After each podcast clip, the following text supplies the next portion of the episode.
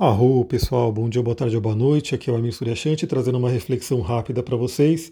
Estou lendo aqui o livro do Alexander Lowen, Amor e Orgasmo, e ele tem uma passagem aqui que ele diz algo que tem muito a ver com a nova série de lives que eu comecei a fazer. Olha só o que ele diz aqui. A rigidez, tanto física quanto psicológica, protege a pessoa de dores emocionais. Por esse motivo, se diz que essa pessoa usa uma couraça. Então, para quem não viu, né? Bom, eu já fiz duas lives para o livro Xi, duas lives para o livro Ri, e iniciei agora as lives para o livro O Cavaleiro Preso na Armadura. Já fiz a primeira live, né, do primeiro capítulo. Não sei exatamente quantas lives esse livro vai dar, né? Esse livrinho, ele é pequeno, mas ele dá um pano para manga, a gente conversa bastante. Como eu falei, foi uma live inteira só para falar do primeiro capítulo. E é muito interessante porque nesse primeiro capítulo, nessa live, eu falei sobre isso, né? Inclusive trouxe uma questão, uma, uma reflexão ali que uh, a Cláudia compartilhou, né, ela comentou lá no meu post, eu vou mostrar para vocês aqui. Muita gratidão, Cláudia, por ter comentado, né, trazido, porque sempre que eu faço uma live eu fico muito feliz quando eu vejo que as pessoas é, colocaram ali a reflexão delas, colocaram aquilo que elas aprenderam, aquilo que elas tiveram de insight, né?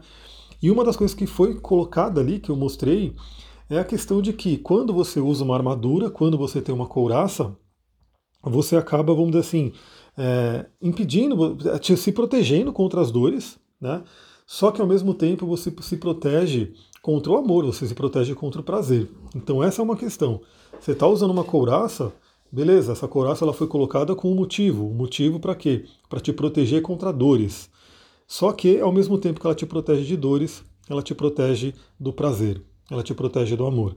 Isso tem muito a ver, por exemplo, com o símbolo né, do signo de câncer, que é o caranguejo. O caranguejo a gente sabe que ele é bem mole por dentro, né? ele tem um corpo mole, por isso que ele tem aquele exoesqueleto, aquela couraça, aquela carapaça dura que protege ele. Então, assim, por ele ser muito mole por dentro, ele tem aquela couraça dura por fora. Então, a grande questão é: muitas vezes a pessoa tem uma sensibilidade muito grande, ela não sabe lidar com aquilo, ela não consegue lidar com o emocional dela e ela cria, como caranguejo, essa couraça, né? essa coisa que externamente protege ela.